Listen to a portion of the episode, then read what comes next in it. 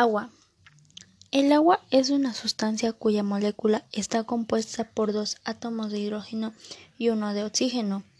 El término agua generalmente se refiere a la sustancia en su estado líquido, aunque la misma puede hallarse en su forma sólida, llamada hielo, y en su forma gaseosa, denominada vapor.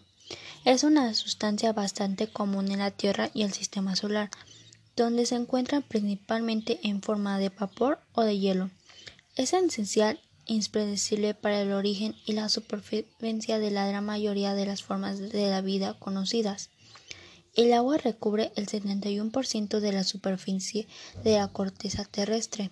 Se localiza principalmente en los océanos, donde se concentra el 96.5% de agua total. El agua es un elemento esencial para mantener nuestras vidas.